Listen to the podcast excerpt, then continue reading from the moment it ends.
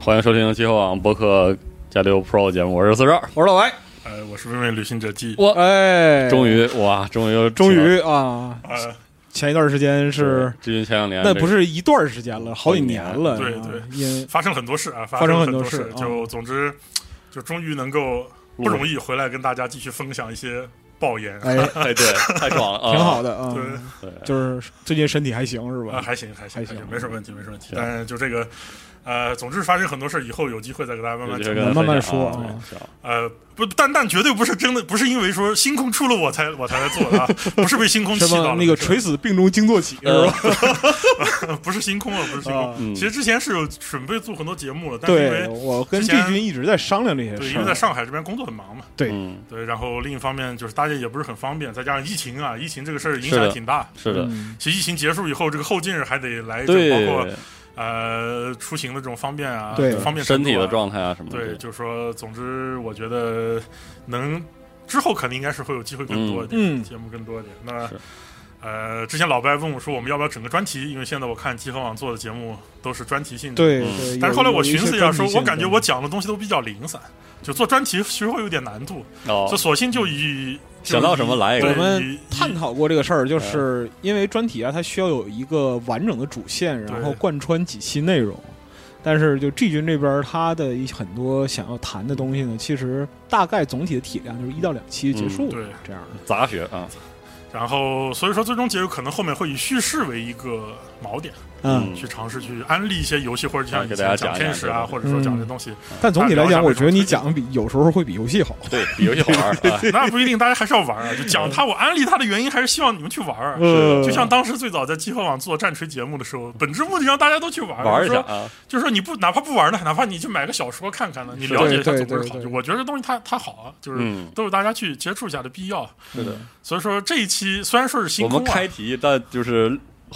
归来的节目，先聊聊星空，对虽然说是星空，但后面肯定还有更多，比如说拖了很久《天外世界》。哎，呃，在这之前说一直想跟大家安利，不管是那个《爱丽西姆征服者》，还哎是《神域》，嗯，再或者说其他一些我觉得叙事比较好的游戏，这都是可以后面可以讲的。嗯那这期我们先先空讲，因为星空聊这聊一期星空讲的就不只是叙事了，哎，就是嗯对，带点因为情绪了，也不是说带点情绪，因为星空最近也是也不能叫最近了啊，呃我不知道这期节目上大概是什么时我候。们会尽快啊，对，但它也是一个话题作品啊，是的之前在网上引发了风各口种浪讨尖儿论了。啊，嗯对，这个之前不是有人问说，星空发售之前为什么问我问我不聊这个事儿嗯？嗯我当时我说当时为什么不聊它呢？就是大家发现星空发售之前，我完全几乎没有哎，在互联网上聊过这个事情。嗯不聊它的原因是，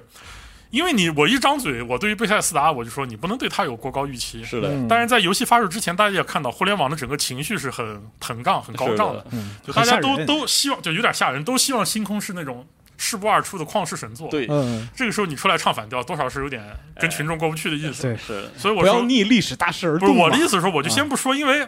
该说的话，哎，七年前说 过了。是，就当时在做辐射四节目那些，这个是我们待会儿嗯我们在后面去讲的时候会很很详细的去说。啊我可以就是说回顾一下。七年前其实聊起贝塞斯达，是我们当时我说过一句话，我就说，如果要是贝塞斯达的核心受众在辐射四、辐射七十六这两个游戏上面依然没有发现贝塞斯达其实是要出问题的，嗯，那么他的新作一定是会出问题的。是的，嗯，当时我说他有什么问题，就是贝塞斯达很多缺点，他是他完全不愿意去修改自己游戏里面是的有的缺点，他甚至没有意识到，对他没有意识到。那么。他的就是社区里面玩家对他的吹捧，就是说他觉得贝塞斯达只要有一方面是好的，其他地方都是好的，嗯都是可以被容忍的。嗯，那就容易会造成一个贝塞斯达就没有意识到自己做的游戏是有缺陷的，嗯是的，他就会把这个缺陷在某一个阶段无放意大识的放大了。对，那什么阶段会无意识放大？当时其实我没有我没有对它有很明确的预期，但现在拿到星空就是说，当游戏的规模，他想要做的游戏的规模大到一定程度以后，哎，它的缺点有可能就会变成一个不能被容忍的缺点。特别是这个被我们之前贝斯达编年史节目聊到星空这个东西，实际上又是一个老项目，就对对对他来说，他自己就对他有一种有没有幻想和有没有那种可能就是说他们在做这个项目的时候啊，他们自己又活在九十年代？对，就是回到那个点，就是那个他妈尘封前那个状态，对就是很有可能是这样。但是这都不重要，就是我是说，后来星空发售前夕，嗯，我那段时间我就有点没忍住，我当时发了一个动态，我说我非常怀疑这一千个星球啊是有问题的。哎，嗯首先我说我怀疑什么？我怀疑它的星球加载是有问题的。嗯此时游戏还距离发售还有将近四天，嗯我说怀疑它是有问题的，这是一；二，我怀疑它的一千个星球的内容嗯内容会可能是有有问题哎的。，嗯就是因为我我我玩《贝塞游戏太久了，就是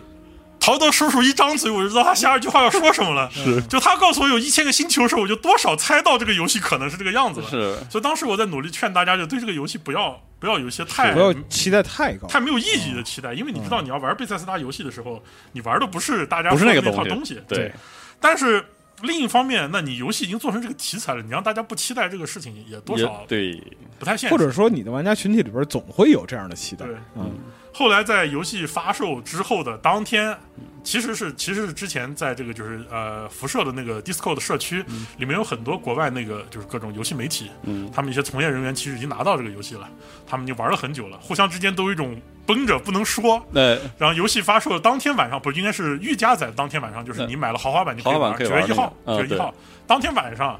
哇，这些大家敞开话匣子开始聊，就总结了好几点，就他们觉得这个星空的游戏哪出问题，嗯并且明确的说，这个游戏一定会在玩家社区引发各种各样的讨论，是的，不只是中国社区，欧美社区也是嗯主嗯一要样是的，产生争议。对，对，会有争议。嗯举了这么几个例子。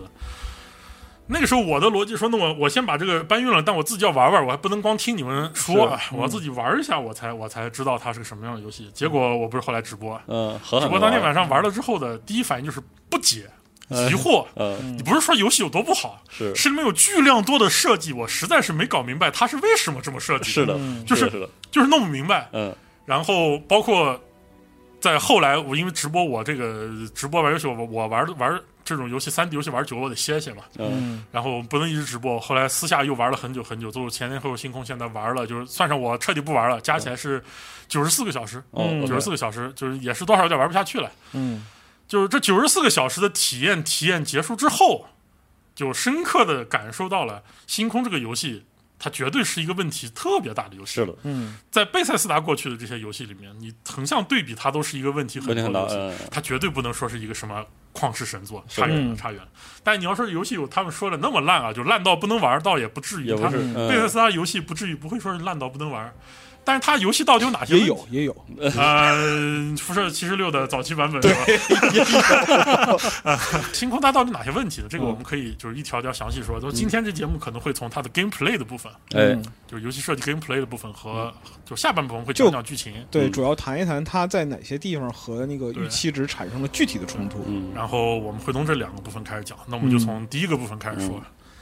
啊，第一个部分我先说一下我的游戏体验，因为我嗯知道就是你，你当然这个东西我现在不是抱怨什么，也不是批判什么，就是大嗯家也知道现在互联网嘛，嗯，就总有一些就是互联网从业人员，他是希望借某一个电子产品能够成，就是以这个电子产品来来扩张自己，把自嗯己作为一种品牌推销出去。一些直播主、UP 主、视频主都是这么做的，对啊这个是没有问题的，就是嗯互联网行业就是这么运作的。是的，所以有很多人其实是他是寄希望于星空这款作品非常优秀，能够不管是成为 KOL 也好，嗯也是或者做这个做以这个作品的直播来拉动自或者己内的容人气也产好出，之类嗯的，他对这东西有自己的需求。对，但是所以说这个游戏在它发售之前受到的关注和吹捧，这个也是很正常。就是这个是就是在那个阶段的流量池的导向。对，其实这么多年了，大家也都很清楚这个二零二三年互联网流量到底是什么东西。我也不是说就是我现在不做就是不做判断，就是说这事实是这样的。嗯，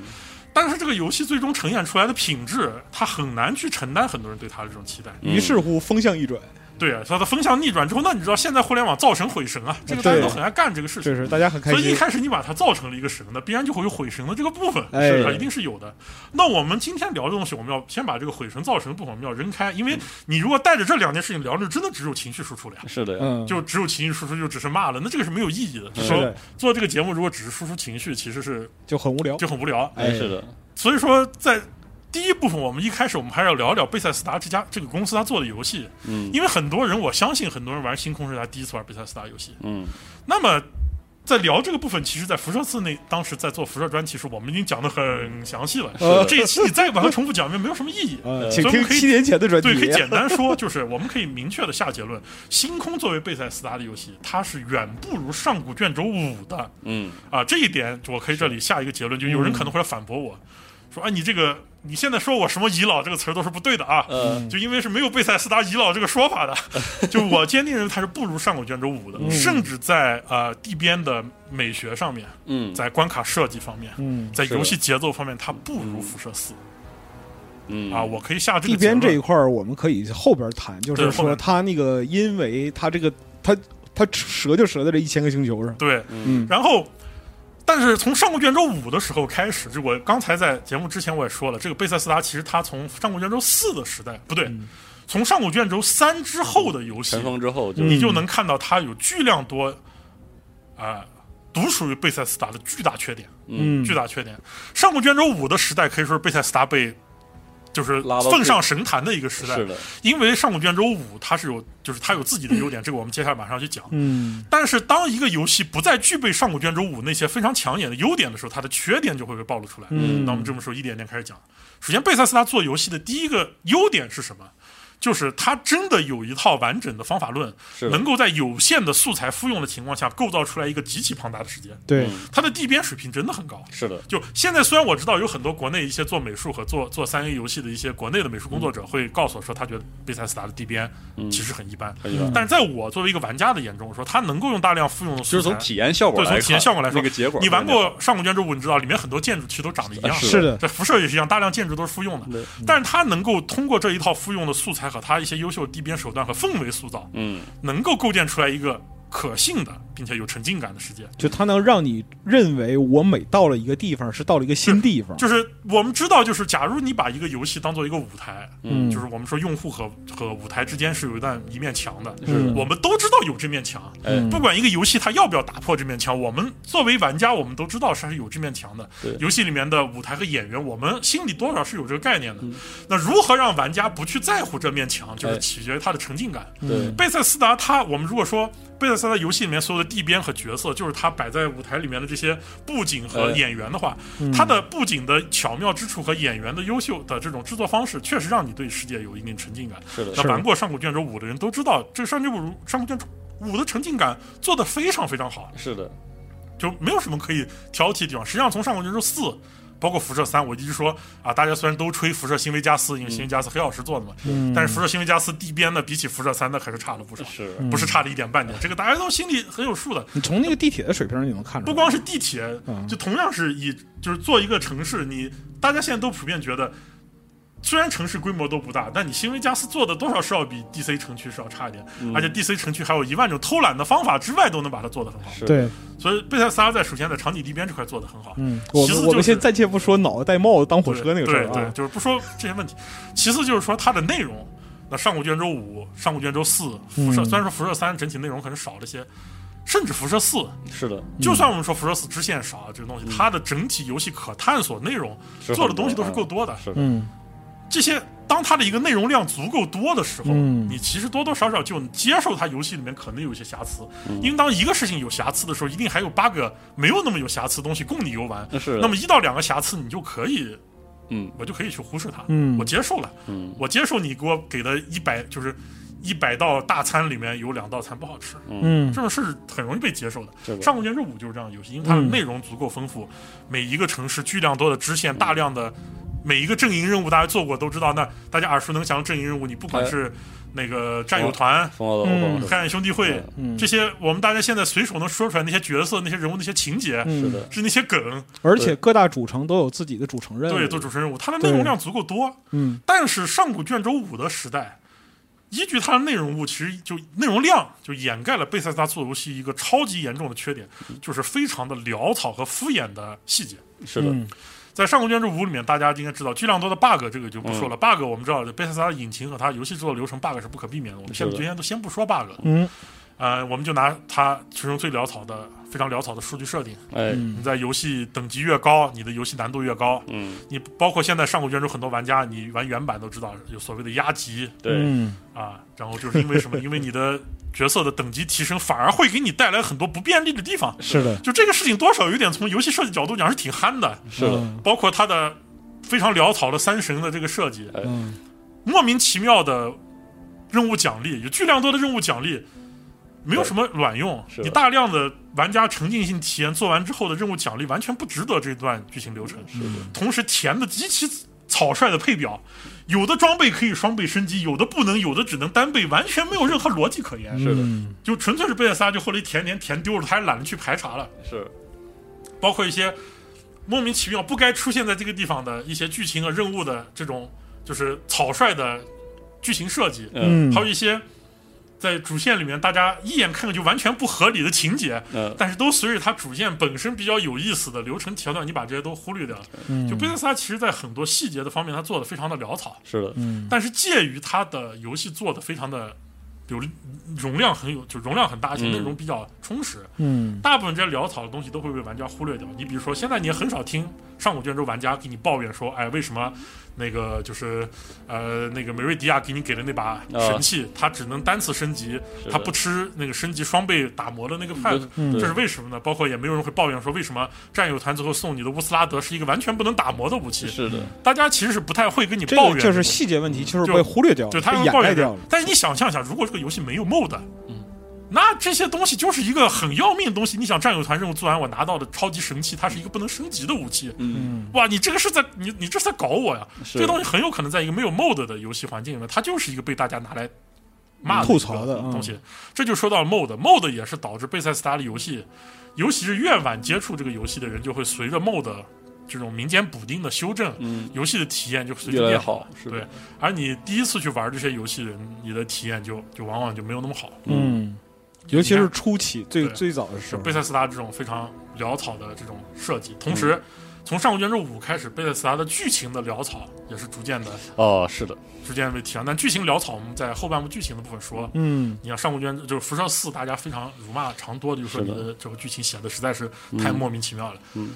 但是还是那句话，在你当你的游戏的闪光点多过缺点的时候，大家会就是从体验的结果来看，从玩家这这一侧的那种体验上来看，它至少贝塞斯达的游戏就是是你可以理性的觉得很多地方不好，但是你不知道为何玩的很愉快对，对哎，所以大家就觉得啊，这是另一方面，还有一方面就贝塞斯达他也很熟练的去掌握游戏节奏。嗯从《上古卷轴五》，我举个例子，游戏玩家刚进入游戏，看到了嗯一个马车，那马车已经快变成一个互联网魔音，你甚至会在不在游戏社区里是的面看到那个对马车打转。对 You finally awake，对啊，就这段都变成一个魔音了。他在电影里面都有用。对，然后主角从马车显然是个罪犯，是的龙落地。我为什么就很多人说你为什么不说《上古卷轴四》和《辐射三》？因为它相对比较老，我对拿是一的个本世代玩家都熟悉的个举例子。哎然后奥杜因落地，你要被砍头，你遇到乌弗瑞克，整个这段流程一下那个奇幻的奇观感嗯是的，就涌上来了。对整个游戏你不管有没有动力，我现在有人要杀我，这个龙要杀我，我要跑了，玩家瞬间就被勾入这个游戏里面了。对，并且我实话说，《上古卷轴五》开场的十个小时的游戏体验是极其流畅的。是的，所有玩过《上古卷轴五》的人，我相信都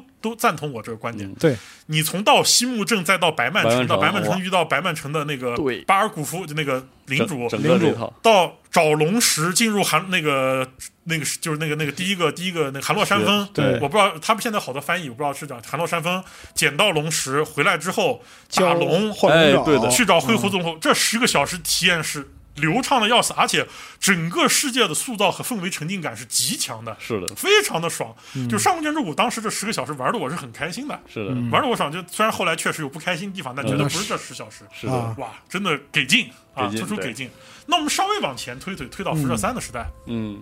辐射三的时代，你老爹那一段虽然又臭又长，但是你想象一下，想象辐射三的结局，最后你跟你父亲结局和呃对开始。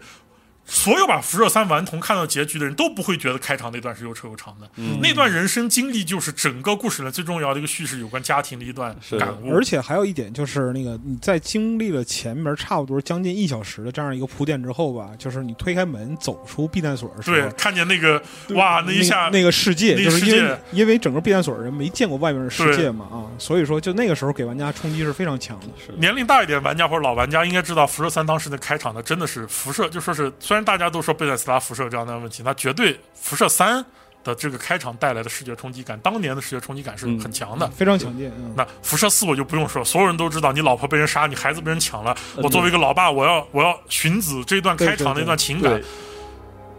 但从辐射四的时候开始，大家就已经发现问题了，嗯就贝塞斯达的节奏，游戏节奏慢慢的有失控的是的嗯辐射四里面救小黑，小黑之后建造房屋的这一段，哎，整个他把整个房屋建造这一段加入到主线里面，这一段开始，大家有些人就会觉得它节奏有拖沓的部分。嗯但因为辐射四本身房屋建造还房屋建造还算好玩儿，是就的，直到你发现它房屋建造是非常潦草的一个东西以后，是你的会觉得有点无聊。是嗯的，但是喜欢它的人非常喜欢，其实我们姑且还是能接受这个缺点。是，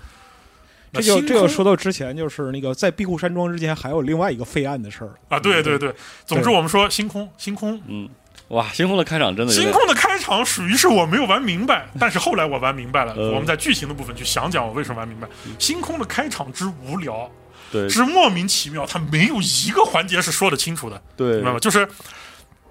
我一个挖矿的人，对，生产事故了。对，然后工头就要赶我走，对就这段剧情，它首先就很难说的说的明白，说得通。因为我回过头来把开场玩了两遍，你不管贝塞斯达的粉丝怎么说这段是合理的，我都是不能接受嗯的。没有，不我合理是你们不合理公司的毫不员工合理， 对我生产事故，我摸了东西我晕过去，这算生产事故吧？对。然后突然就来了一个莫名其妙的探险家，收购我玩的东西，我们被海盗打了，然后你工头就要让我走了。， 对就就是我为什么要加入星空组织？就是就是有一个笑话，就说是冒险者，那说什么叫冒险者？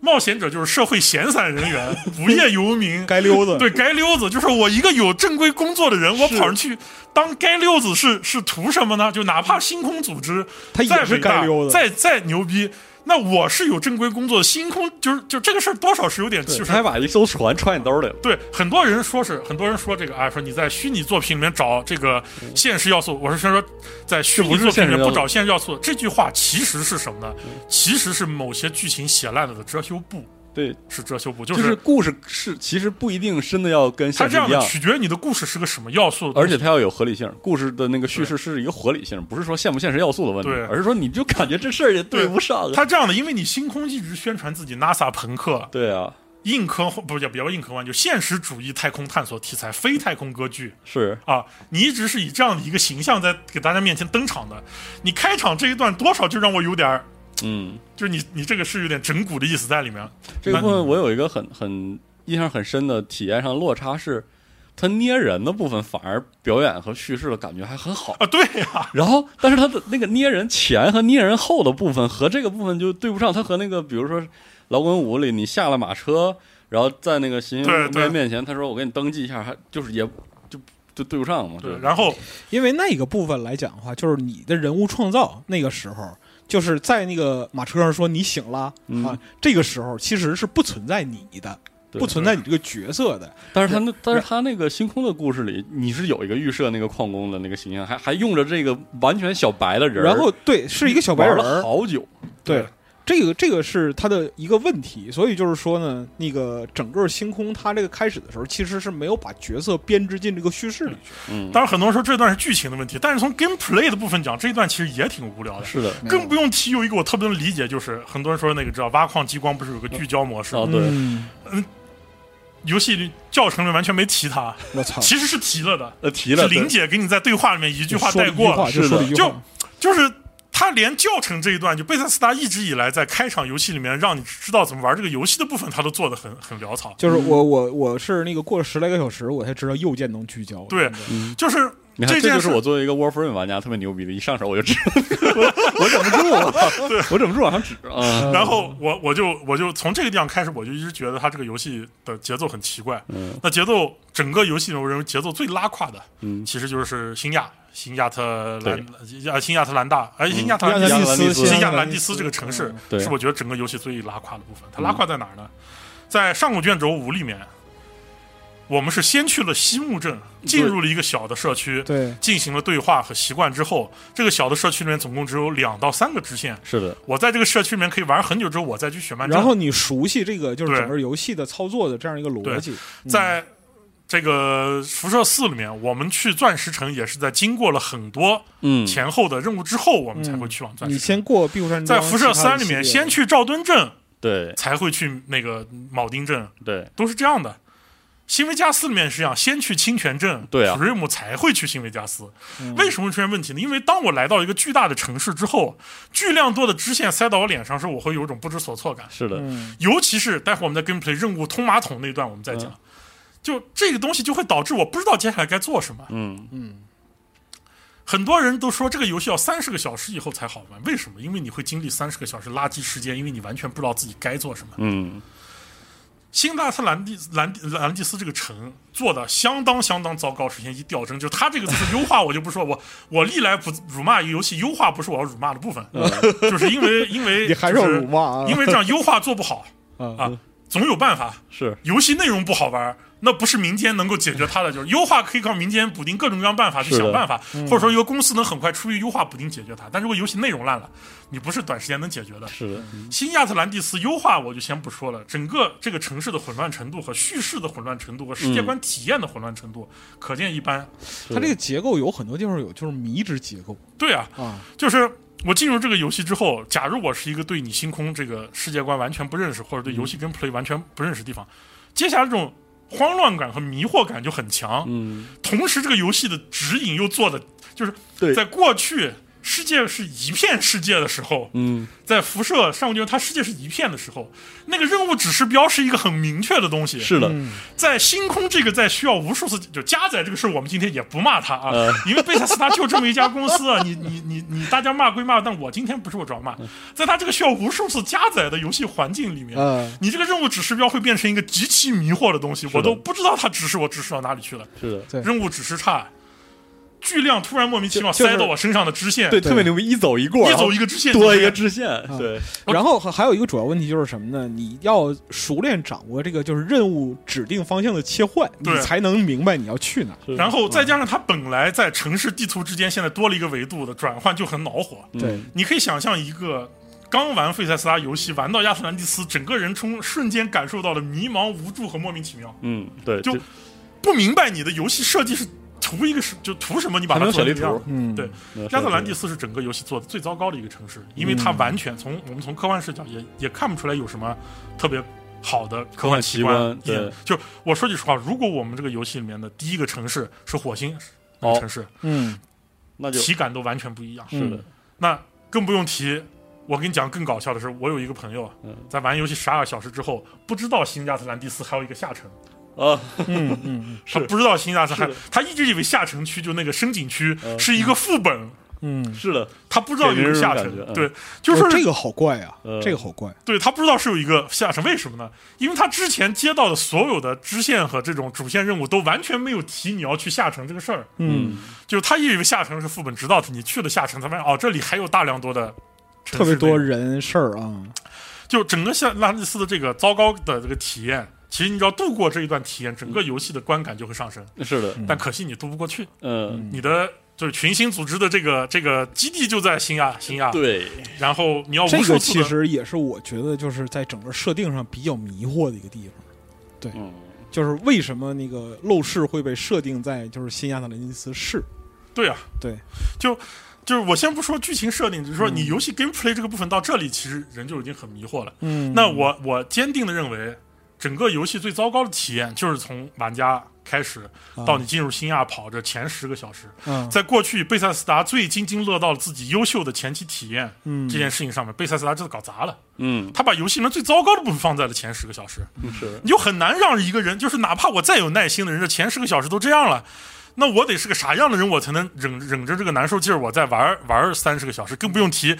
贝塞斯达的后期游戏体验做的也不太好。嗯他他贝塞斯达保持了那个永远做的好的都是他的中期游戏体验。对，那从啥时候开始玩家的体验是正常的？嗯当你明确能区分你接到的支线哪些是偷马桶，嗯，哪些是正儿八经的阵营支线的时候，嗯你去做阵营支线的时候，哇你才会发现这个游戏是有意思的。嗯嗯就是当你正儿八经的去了什么呃霓虹城，嗯，对，去了什么火星这几个城市去接了那几个支线，不管是龙神企业还是这个是深深渊那个红嗯深红深红舰 队，是的，你做了这些支线之后，你才正儿八经有了一个正常的 RPG 游戏体验。嗯，但不是就每一个人接触到这些支线的时间是不完是不一样的。对对前后完全不啊、一然样，后很多人说：“哎呀，说那这跟人的游戏体验不同。”我说：“你这个东西完全是在给贝塞斯达挽尊呢，因为只有那几个支线是贝塞斯达认认真真设计过的，剩下的部分真的非常非常糟糕。”我就拿这个贝塞，就我先说一个，我之前我玩了三十小时之后很糟糕嘛，体验很糟糕，我就去看那个星空贴吧是怎么吹这个游戏的，呃，你吹什么我玩什么。对，就嗯你怎么吹我怎么玩儿，嗯你吹的所有东西我都玩一遍，我看你说的是不是真的。最后发现他们吹的这些东西有百分之四十内容是真的，没错。嗯就比如说支线，啊，支线剧本写的非常好，就是不过支线剧本写的好这个事情，就是说阵营支线，嗯，但阵营支线其实不是支线，我比较提的，在贝塞斯达过去一直以来的游戏里面，阵营支线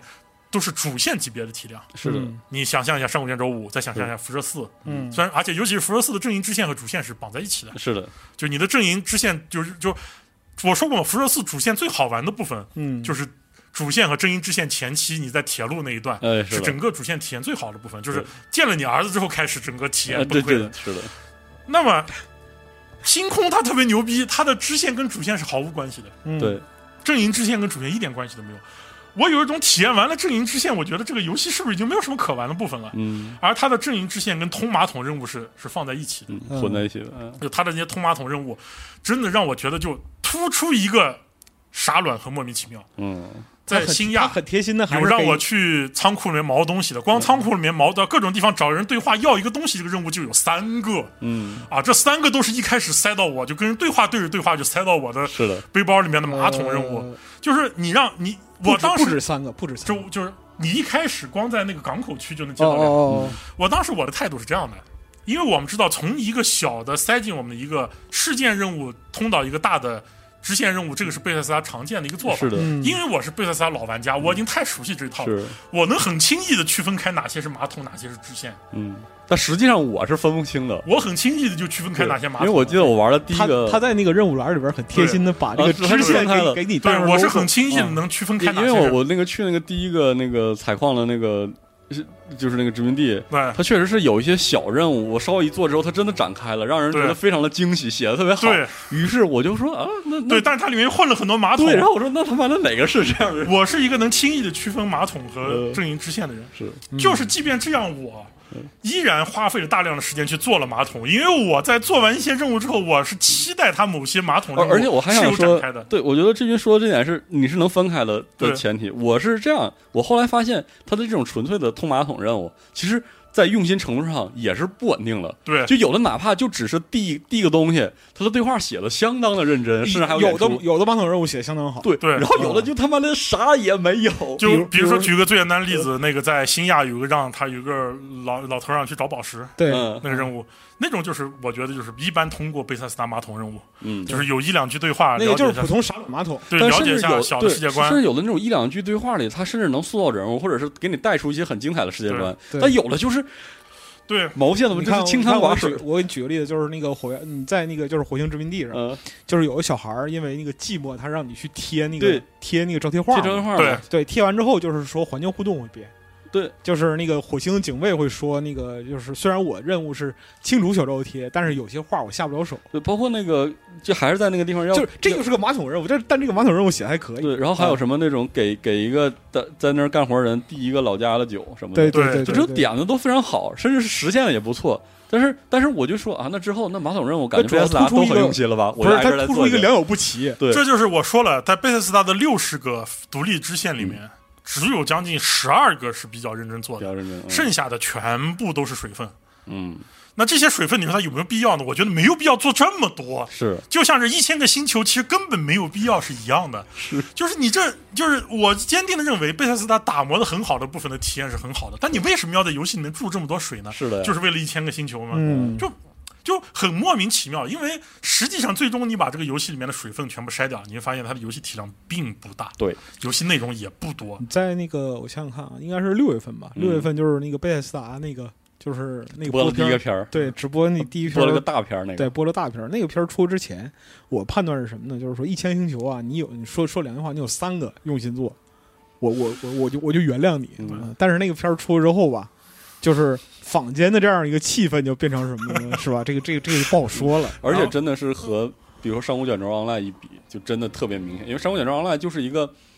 把这些水分都挤掉的老滚体验，然后就极其的紧凑，极其 E 的 S 美 O 的妙。对那个对任务量，然后，它又然后大又支阿了。天就是尾天，嗯，阿天在之前玩的时候，就是直播一开始，阿天说啊，觉得游戏还挺好玩的嗯。那阿天是从什么时候开始绷不住的呢？当当然跟我的体验是完全一样，就是当水分体验过多之后，对，就稀释了你就的稀那释个了高你兴的。趣味感，就是。我其实打一开始就没打算探索这一千个星球，是的嗯就是还是那句话，我太熟悉贝塞斯达这家公司会干什么事儿了。嗯就从我月球探索完，在火星周围那几边探索完，我就知道它肯定是有大量的完全相同的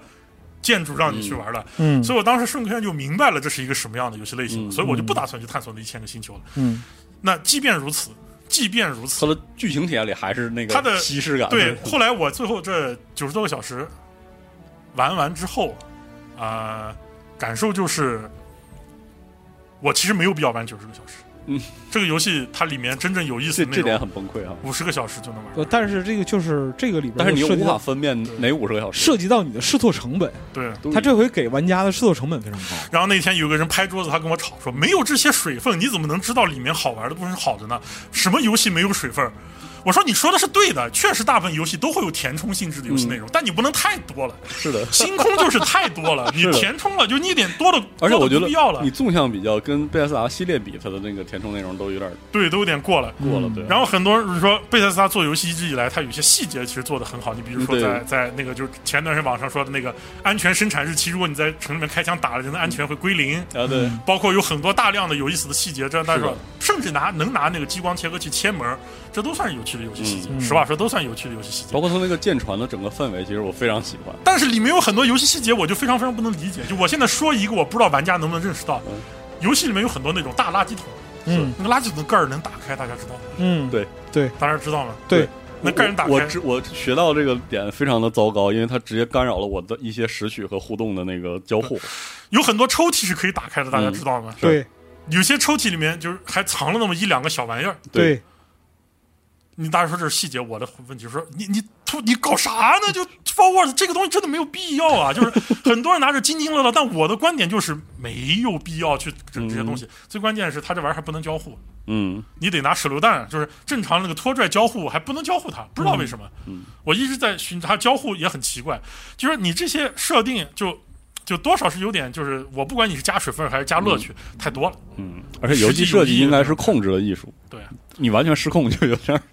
那个了。嗯然后我说中期体验是正常的，为什么呢？就当中期玩家的技能点点上去之后，哎嗯，战斗数据整体上维持的是一个相对平衡的状态，嗯对，你的主线剧情体验是 OK 的，是的，这一段是一个相对比较正常的。但是当玩家等级超过五十级之后，嗯，五十级之后哎，就又到了贝塞斯达大家又熟悉那段时间，就是各种各样传奇统一怪的流，传统一数据流很来高。那然个后这领域就说啊到了贝塞斯达这次做的最糙的部分，它的 RPG 部分，是的，星空的 RPG 部分是贝塞斯达这些年来做的最最糟糕最的最一差次的。应该是，他能看得出来，就是纯粹往里面凑水，把很多玩家本该拥有的能力塞到了技能里面。对，哎，这个我确实不能接受啊，。这个我我跟你说，就说是。这个喷气背包就是我嗯第一次玩的时候，当时有个特别整蛊的事情，因为我它游戏里面没有提示告诉我说喷只有去陋室第一次的那个对话里，只提了一句，说你来找我之前，你应该去做点准备，比如说弄一个喷喷气背包。我还以为要去商店里买呢。然后我背着喷包，你到我在那里做，不是不我在能买探索了一个一个空间站。那空间站是一个失失重嗯场景，嗯，在这个失重场景里面，只要一旦重力，它重力会在失重和恢复重力之间来回切换。嗯一旦要是恢复重力，我会掉下去，摔掉好多血。嗯这个时候，我的队友就会疯狂嘲讽我，不知道用喷包吗？ 我说我知道喷包怎么用啊。后来我发现喷包是个技能，对，嗯，包括我后来去真的去买了喷气背包之后，我用不了。我说这只是我快捷的问题，就是你没有把还那个技能点开，直到我后来看我到发现了喷那包是个技能。然后它的这次的这个系统有多潦草，多问嗯题多大呢？它分类了太多太多的武器技能，这点我之前就说过。是嗯辐射四这一点已经很糟糕了，就是说我在后期拿到刷出来一个武器，我不能用，因为我的技能点没点，嗯而且它这一次的技能又给的非常非常的碎，碎，非嗯常非常的小气。对，不仅如此，它有一个技能鸡生蛋，蛋生鸡的问题。对，嗯，它的开锁游戏，很多人都是哎，它这次开锁游戏好玩，好玩个屁！我玩了几十个小时后，那个开锁要折磨死 我了。最关键是后来升开锁技能又特别痛苦，因为那个对鸡生蛋，蛋生鸡的对，问题。我就想我就想说，以前我觉得老滚虽然有熟练度系统，然后有嗯技能点，但是它不是分开的吗？就是我我点开点开锁技能是为了更好的开锁，然后你告诉我要开更多的锁，你才能。不是这个我得谁说，我得这么说，就是说我他之前这就个遇到了，思他说我如果想要升级开锁嗯技能，我需要去哎开更多的嗯锁五。十个锁，但是我现在在地图里面，我找到开不了的锁，都是因为我的都是开锁技能不够。对，然后就给你然卡那后儿，嗯嗯就是这个学以致用问题啊，其实是他对于这个环境设计过于糙的这样一个对原因。还有一个是什么呢？就是你所有东西，你都必须先知道有这么个东西，你才能对接着往但下是做。我怎么知道这个东西呢？对这这是一个问题这这这个就涉及到就是说游戏系统引导问题，嗯，很多时候吧，就是他那个引导之贴心，就是只有一句话，你知道吗？嗯对，然后就太可怕了。真的然后这这他妈辐太可怕射了四是这样的，辐射四那个时候我之前就抱怨过他这个问题，嗯我等级高了以后，因为你技能点很少，对我打到了一把很好用的手枪，啊我，不能用它，是的嗯因为我的技能没有点在手枪上对面。对，直接卡住。那你好歹在辐射四里面你，你那个就是它。星空稍微好一点，没有辐射四那么憨了，是但它分类又分的巨细无比，是的，就导致我游戏实际上，你想我到了三十多级的时候，嗯我只有一到两种可以使用的武器。我比如说，我当时捡到霰弹枪，最牛逼的霰弹枪，嗯我我没点霰弹枪技能点，是我的霰弹枪伤害是不够的。是的，然后呢，你要你要为了这个事儿啊，你得努力升一级，获得一个技能点。对就同样的是这个游戏，你看一下辐射，就就当然他说，哎，你这个傻卵又开始吹辐射了。我不是吹辐射，你看一下，你看一下那个那个天外世界，是天外世界的前五十点武器技能点是一起点的。是的，人家都知道，就就连黑曜石这么傻卵的公司都知道玩家后期可能会遇到这个问题， 你贝塞斯达就没有想过会有这个问题吗？就我现在一直觉得黑曜石是做游戏设计不如贝塞斯达的一家公司，嗯，但是就这一次 RPG 系统这个事情，我实在搞非不常明白。恐怖。对，就同样是无聊的技能点，嗯同样是呆呆的要死的数据设计，嗯我我以前骂我说天外世界什么都好，就是 RPG 系统憨的跟坨屎一样。嗯，你星空，那就是个就更憨了呀，更憨了。就这个东西，它整个这一套真的是让人有点绷不住。就是说，你嗯 RPG 系统做到操到这个样子，更难受了。那之前我一直抱怨那个武器系统，这一代的武器系统我是不能不能忍受的，嗯是的我不能忍受。就是你怎么能做到说把武器升级，你上古卷轴五都有，辐射四都有的系统，你在这一代就把它给删掉？是，的，你你是我为找什了么？半天，你为什么呢？你为什么要删它？辐射四那个不好吗？你为什么要给玩家增加这种装备焦虑？对啊，我前期打到了刺挑很好的武器，你告诉我，因为它的品质不够，后期不能用，你这种事情，你为什么要干这种事情？或者说可能放在十年前，你还是可以在 RPG 中接受这样的强制要求。对啊但是这但是这十年来，这种所谓的这个 quality of life 的那种那种内容已经多了非常多了。这次我极致不能就是对于武器系统这块儿，我极致不能接受的东西就是，就是我完全无法搞清楚每个词条定义。对。那前词缀啊，然后那个声效效果都是都是就是怎么为什么强调这个啊为怎么什强化么我一的个战斗就体验是说那个就是优化的白枪要比这个就是词条满满的一个就是金枪？对，因为它有一个内置等级品质这个系统啊。是所以说这个东西就是说，它是我那个在那个三十差不多四四五十个小时之后，我才对多少摸到一点边儿。那那为什么我一下就反应过来了？嗯还是那句话，我玩贝塞斯达的游戏太久了，嗯我拿到的东西第一反应是贝塞斯达一定是从辐射四里面拆掉了某一个系统单独做出来的。嗯后来果不其然，它是辐射四里面不是武器改嗯造，枪械有一个机匣改造嘛？嗯对机匣改造什么有什么精准的、高级的，嗯哎哎对，他把这套系统从武器改造里面删掉了，变成了一个你需要去刷的武器等级。是的，嗯你如果后期刷到武器等级高，它伤害就是高。嗯嗯，就我当时我就说，你贝塞他为什么要搞这一套？你上古卷轴五时期都知道有一个可以让玩家把低等级武器通过强化升上来强到高伤害。就我不说你没有幻化系统，没有套皮系统，你至少不要给大家玩家整这种焦虑。这种焦虑造成最糟糕的结果是什么？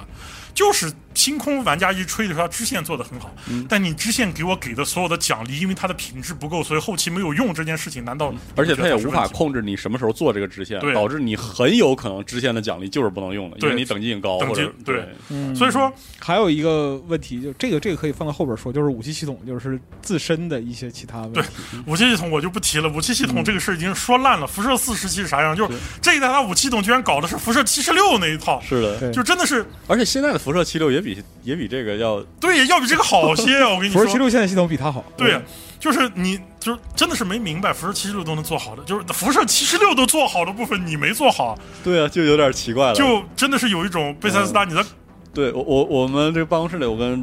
Jerry 什么同事聊，还有一个事情就是，就是让人感慨，就是感觉贝塞斯达里的至少做星空的人不上网，就是就是谁教你的？就是一个枪械 RPG 游戏里的武武器的的伤害显示显示是单发武器的伤害，谁教你的？就是嗯，不是那你能知道你你在三四十级拿起一把枪，然后它的显示还是四或者五的时候，你对有一种丧气的感觉，然后直到你甚至可能就会把它直接卖掉，因为有的枪的显示至少是三四十，或者是对对，对然，后直到你把那把武器掏出来了，你会发现它的射速加上可能后坐力的模型使得，其实那把显示只有三攻击力的武器，非常他妈好用。对啊，对啊，你为什么不显示 DPS？呢它就是没有所的 DPS 嘛所有的他妈的，对我见过了所有的用枪的不 RPG，，都这得不是么重点，重要是在辐射三的时候，它显示的是 DPS，对呀、啊，对对、啊，就是就是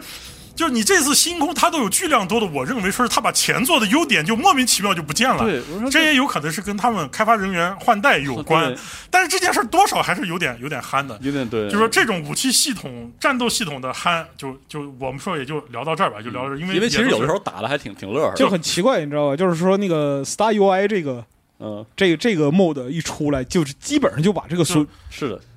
那这 Fly UI 就有好说九说九，就贝塞斯达这游戏是糙，但是你要说贝塞斯达他知道自己游戏有问题，他是知道的。对啊比如说星空就有一个改进的地方，嗯两点，第一个就是星空这一次，他虽然我刚刚说武器他拍他那个技能点分得很碎，嗯但他终于不至于像辐射四那么憨了，因为辐射四有一个非常搞笑的地方，就是当我把一把手枪改成全自动以后，它就不是手枪了，呃对，它就变成了全自动武器。哎，特别典型的就是美国法律，你知道吧？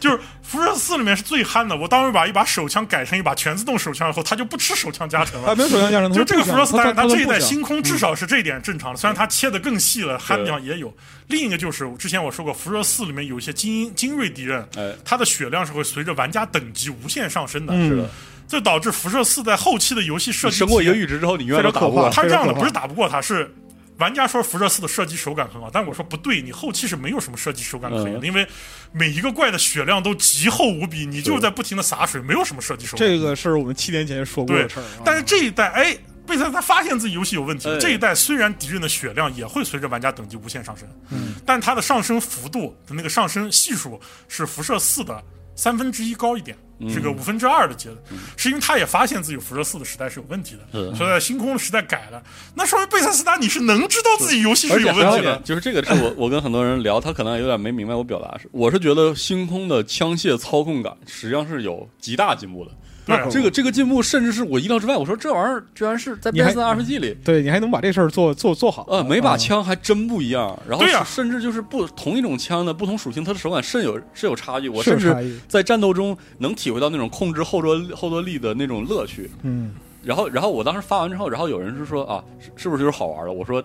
这个操控感和 RPG 系统结合之后的结果还是不是很 好玩，就很尴尬。 另一个是 RPG 系统，就是它因为因为贝斯达游戏越做越糙，就是嗯越做越简略，这个东西我不不好说，因为我感觉当代玩家其实也嗯，对于对于复杂系统的这个，但你也不能这么讲，那《正义之怒》《博德之门三》的系统也很复杂对呀啊，，是啊，就你只能说玩家需求不一样啊。嗯但是，就你从这么就核心这么多个角度来讲，我依然不觉得贝塞斯达继续简化游戏这么做下去是一个好的方案。是的，我不觉得这个方案很好。哦你别说而且就是它简化，有的时候就是简化到一哦些就是它很奇怪的他地方。这么一想，确实是他这种讲话，确实想法上可能有点偷懒儿。比如说啊，我这个动作射击的要素强化了这么多，哎，我顺势就把 RPG 的部分往操作做，这样的方式一定是有问题的。我觉得是有问题。当然，我现在不敢下结论。嗯，那最后再提一点，就是刚才我们说到这个沉浸感的问题。哦那星空这一代沉浸感确实做的不好。嗯，一方面就是我之前说过，我我一直有一个结论，就是沉浸沉浸式 RPG 嗯，和大菠萝式刷装备其实是不兼容的。对，是的，就是你不管怎么，你怎么去描述 NASA 朋克，怎么去描述这个世界观的可信度，嗯只要你游戏里面有大周大菠萝刷装备这个魔法系统，嗯，它的沉浸感就是会被破坏或掉。者说有一种所谓的英文设计叫 grade，就是那种反复刷的内容。对对，这个比例一定要一定要控制。对，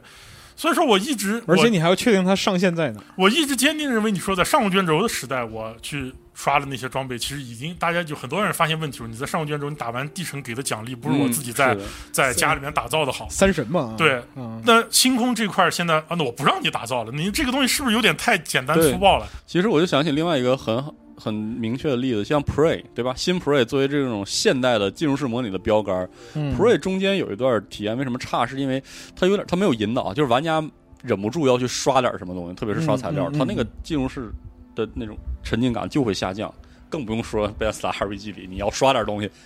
你又没有目标，然后你又不知道刷什么，然后就所以就是综上所述，《星空》这个游戏就是现在你，当然我我看还有人说《星空》什么两百小时、三百小时游戏时间，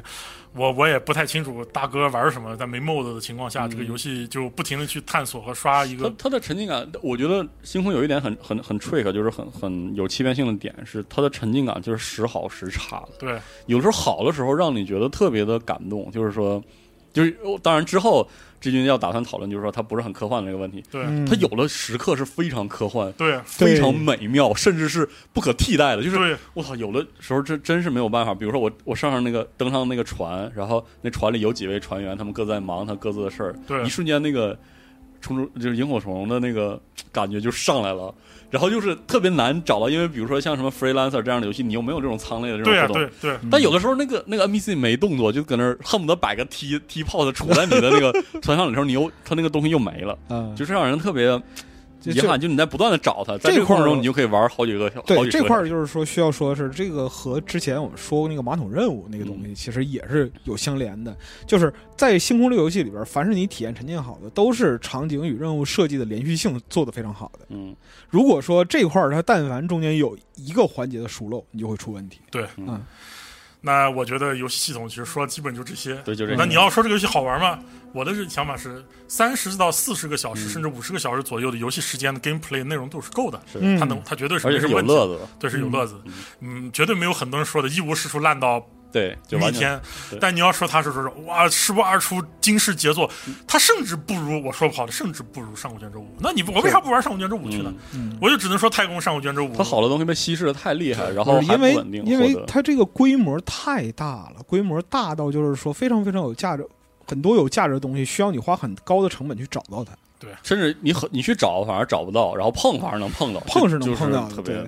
那惯了非常最后惯再讲个无关的笑话，嗯嗯，就是之前有一个，就没有什么恶意啊，嗯就是之前有人在发出啊，星空的星球之间其实是可以直飞的，嗯只要你飞他妈十个小时就能是从一大飞。我还要再举一个例子啊，嗯当年有个游戏叫《奥秘》，哎呀，哎，现在很多人是不会去玩它，但我在集合做过《奥秘》。是的，是的，奥秘有一个憨到家的设定，是你从城市跑出去，你不进入大地图系统，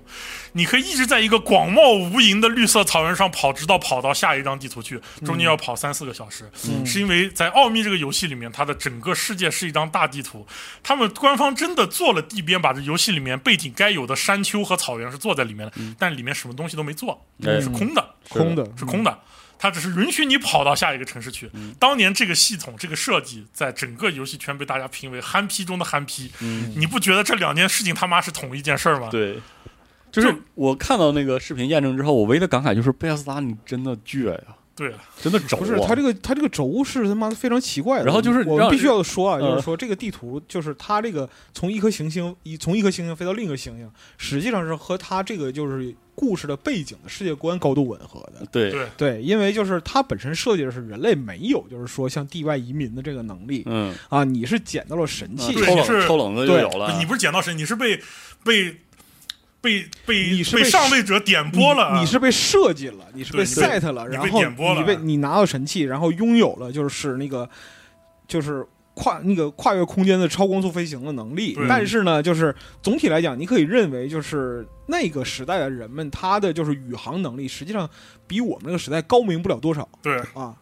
所以就所以以说就是是那个就你想象中的这种就是嗯亚光速航行啊，或者说类似于这种东西，在那个时候是不存在的。而且我我说实话，这个设计在 gameplay 的角度上有一点让人特别恼火是什么呢？特别是当你玩到了十五六个小时之后，你明白这个游戏实际上就是。不需要走，是大是大量传送的，大量传送体验还很好的情况下，嗯你你知道了贝塞斯达其实设计你能飞到的时候，嗯你，就有一种你有大病。无无可奈何的恼火，那就是你说能飞到，你也不能直接落到星球上。对是，吧然后还有一对点，还有一点就是什么呢？就是在宇宙的这个尺度上，它和我们就是日常认知的尺度的差距实在是太大了，是嗯对过大了。就是是有一种贝塞斯达，你可以把你的心思放在别的东西上，你可以不给这个，反正我天天也传送。嗯就是你这个劲头是不是可以放在别的上，给我一个更好的体验？就是你会心里冒出这样像仿佛训孩子一样的一种心态，就是嗯，很总很之，尴尬我一句话嗯，如果一个刚玩了贝塞斯达游戏的人觉得星空特别好玩，嗯我强烈推荐你回去玩一下《上古卷轴五》，嗯你会绝对会收获比星空更好的游戏体验。嗯相信我，相信我。嗯，对，呃，那么这游里戏系边统其实还有还有这个地边的问题，就游戏系统部分我们讲了这，后来对我们讲剧情和沉浸体验这部是分。哎，我们来讲啊，讲我这们个第二部分剧情这一块其实就会有剧透，神一有剧透，但我们剧透不会多。二这块会不没事会儿讲随那便么透嗯吧，没所不谓。会讲那么长，呃，不会讲那么长。这一块儿，呃，我终究还是希望大家听完还是去玩一下，哪怕你要真的觉得它有值得一玩，还自己玩一下会比较好。嗯我来说一下剧情部分嗯，啊、刚才我们也说了，主线的开场非常非常糟糕啊、嗯，其实不是主线的我开觉场得很糟糕，主线就很糟，啊主线本身非常糟糕，是的，主线已经糟糕到了。就我这么说吧，这个游戏的如果没有主线，它可能要变得好很多。它的主线太糟糕了，不是有甚没至有可是能是那什么？就是是这样的，就从我个人角度来讲的话，就是有没有可能啊？就是你把现在这个主线，它所有的场景都他妈给我挪出去，给我抠到别的别的地方去，嗯然后这个事儿能变好一点儿，这个体验能变得好好一点少儿。啊，我觉对，得就甚至是你就让我是一个 freelancer 开局，我就是一个打工的，我现在去一个地方挖矿，然后我遇到这些事情，然后怎么样，然后就我你去甚至用纯粹的偶遇导入这些职业，对我设想的东西西是什么呢？就是打个比方说，你最开始你也是挖矿，你也是挖矿，然后你接触到神器，然后你晕倒了，然后你再就是一艘船上醒来，然后旁边林姐你醒了，这时候翻了一深个红位对，然后这时候深红舰队跳帮过来把你劫持了，然后要就枪毙你，要枪毙你，然后就是那怎个么着了？对，陋室人过来把你抢过去，然后你们坠落到一个小星球上，嗯，这都比那个开局强。就无聊的开局是整个其他的主线都非常糟糕，但我真说它的整个设定都是糟糕的。嗯，就拿神器这个屁事情说吧，是的，整个神器就是我我我现在对于整个这个游戏最不满意的部分就是神器这个设定。嗯，是的，你一个自称 NASA 那朋和克，对，是自的，称这种非太空歌剧式科幻，或者说一开始说你也不把自己做太空歌剧，你说自己是那种比较写实的，但是最后还是好那像个恶剧啊，最后你给自己整到就那个整个那个神器的设定就他妈突出一个莫名其妙，好吧？是就是就是，甚至连这个故事里面，尤其俩反 派，呃，我觉得那就是俩憨批，好吧？就是那个新手是 For what？呃。你到底是来干什么的？我确实是，我第一次看到播片里它的混剪里包含一个什么上古神器的探索的时候，我当时心里就沉了一下。对我说我非常希望这个部分只是这个游戏的一个小小的支线，嗯，那么你就符合这个游戏那种现实主义科幻的质感。对。但如果它是主线的话，就会我我给你举一个例子，我给就是虽然很多人都反对我这说法，但我还是要举。嗯就是你想象一下，大刘呃今天跟你拍《流浪地球》，嗯大家烧着石头，地球往上推，推到土星大气层要被吸走了。嗯啊，到这个时候，突然这个星球上出现一块什么什么教派，他们说我们用一个外星人大白球，就是那个零二别的那个玩意儿，咵一下给你人类救走了。呃，那我觉得，我觉得大刘让人骂死了。是我觉得就是你这个例子可能不太对，我、 我真觉得你这个例子可能不太对，但我能理解你心嗯就情。是，但是他是感受是就一是样的，嗯就是是包括最最近就重新看了《索拉利斯星》之后，我后来意识到，就是某一种那种质感的科幻是这样的，就是它承认宇宙特别难以理解，很有可能是人类永远都无法理解的，是但是它不是一个不可基于不可知论的那种那种宇宙观。他这样的，我的不满意是你在一开始给大家讲述的一个太空探索的故事的最后，全部上升上升到一个哲学和神玄学的概念里面去，嗯尤其他最后结尾那一段，他没上升到玄学，我觉得上升到了玄学是为什么？我觉得上升到了玄学，就是他解释我们为什么要皈依这一不是段他很粗暴，他我认为我认为他不是说玄学，对他很是很粗暴暴，他还没到玄学那个他程没到对度玄学他很的粗程暴的度。这一段，我是非常不能接受的，就是因为有一种让我有一种就是如果说一个故事的解谜。的核心要素的一切的矛盾的根源是来自于一个上古神器，嗯来自于一个，来自于一个更高维度的是生命给予你们的馈赠这件事情上面。来一个你永远无法自证的一个东西，对，就很这个东西就很奇怪。是的但最奇怪的是他，我始终无法解释那两个反派到底是来干什么，就是怎么为什么，就是说他当然回来说啊，就这个皈依的核心就是我在不停的皈依、不停的穿越宇宙的过程中嗯会变得无比强大，获得力量。就就这个事儿吧，这事儿吧我，就说了这个说法很粗暴嘛嗯，这事儿就就呃而且这点就是有一个幻灭感是什么呢？就是它它在你进入到这个神器主线之前，你在游戏中的很多体验会想让你想到很多不是这样的科幻小说。对。比如说里面有些桥段，我觉得特别像那个《星星是冰冷的玩具》，你知道吗？嗯就是它那个现实主义质感做到的那些部分，让你觉得哇，它一定是一个很不一样的故事。我给你解释为什么我说大白球那个事儿，嗯是因为我一开始主线我是真的先去做的支线，没去最后推主线那个结局。嗯哦嗯，支线里面，我就得知两个殖民星、两个殖民地、两个势力打的狗脑子都打出来了，对互相包括你把那个龙神工业非常现实主义的资本主义故事是的，做完之后，你对整个这个故事的期待完全是就为什么拿《流浪地球》给你举例子，完全是一个基于它是现实主它它义是是那种质现实主感义的的东西现实主义对题材，然后主线做到后面，我就有一种 for what 对啊，啊，是这样的故事吗？嗯就是啊，这这这就是因为这是它的支线跟你主看线啊一点关系没有的。你看，就是说为什么我会就是产生这样的疑问，因为就是我们最开始做那个就是那个压线儿的评测的时候啊我那个四十个小时玩的全是主线，对，哦。我那四十小时玩的全是主线，而且就是我都玩到四四种。而且我看你们，你和赵夏在群里讨论的时候，你们唯一的感慨就是怎么没头儿啊？怎么这么多呀？怎么这么多呀？对，是你看现在现在的核心问题就出现了：当你玩过主线又玩过支线之后，这个事儿不行。如果你的游戏体验里边只有主线或者只有支线，嗯，这个事儿都还说得通。对对，它的主线和支线的割裂感，或者说主线跟世界的割裂互相冲感突嗯太强了，导致主线变得毫无意义。嗯但是它主线里面又有一个非常哲学，这个东西我讲很哲学的表达是什么呢？嗯，在主线最后结尾有一个回顾你在宇宙中做的所有事情的环节。哎，你在这个宇宙它里其实边是这样所有事的儿，玩家是否要放弃这个宇宙这件事情，其实是他一个非常要着重去讨论的叙事核心。对，嗯他要讨论就是我是否要为了皈依这件事情，去放弃我所拥有的一切，成为一个嗯全新的自己。对，嗯而它会让你去回顾你在人生中做的一切哇，，这这个叙事的 trick 其实是一个很适合在对网网游中使用的。并且与此同时，你回过头来想到故事那个开头，嗯你也就明白为什么故事的开头要这么做，是那样的。因为你就是这个宇宙中渺小的尘埃之一，对你就是无数个很普通的人。他是其实想突出那个尘埃感，嗯他但是你看，讲到这儿，我就就又回到那句话了，就是如果这个游戏里边只有主线，对它也没问题。他的你知道问题也没那么大。对但与此同时，我就说到了，你这个设计故事设计也不高明啊，是因为同样是在不同的时间线来回 lop 来回穿越这样一个点，因为很多人说啊，他穿越了二周目、三周目还有剧情，嗯我说就那么一点点剧情，千字不到的内容啊，嗯，你你这个二周目设置让我放弃我的游戏里面刷到的一切，只保留我的技能，再把这故事重新刷一次马桶，重新通一遍，我图什么？就为了千字不到的剧情，还是那。个稀之前我们说的 gameplay 稀释的问题，对就是压垮了它这个部分的合理。你要是说我能把上周末刷到所有装备带到下个周末去，这件事儿我多少还能接受，你懂了吧？嗯然后就你这个设计也不高明，因为我之前说过，这样的故事感觉大量的作品都用过了，它也不是一个很新鲜的剧情，嗯尤其是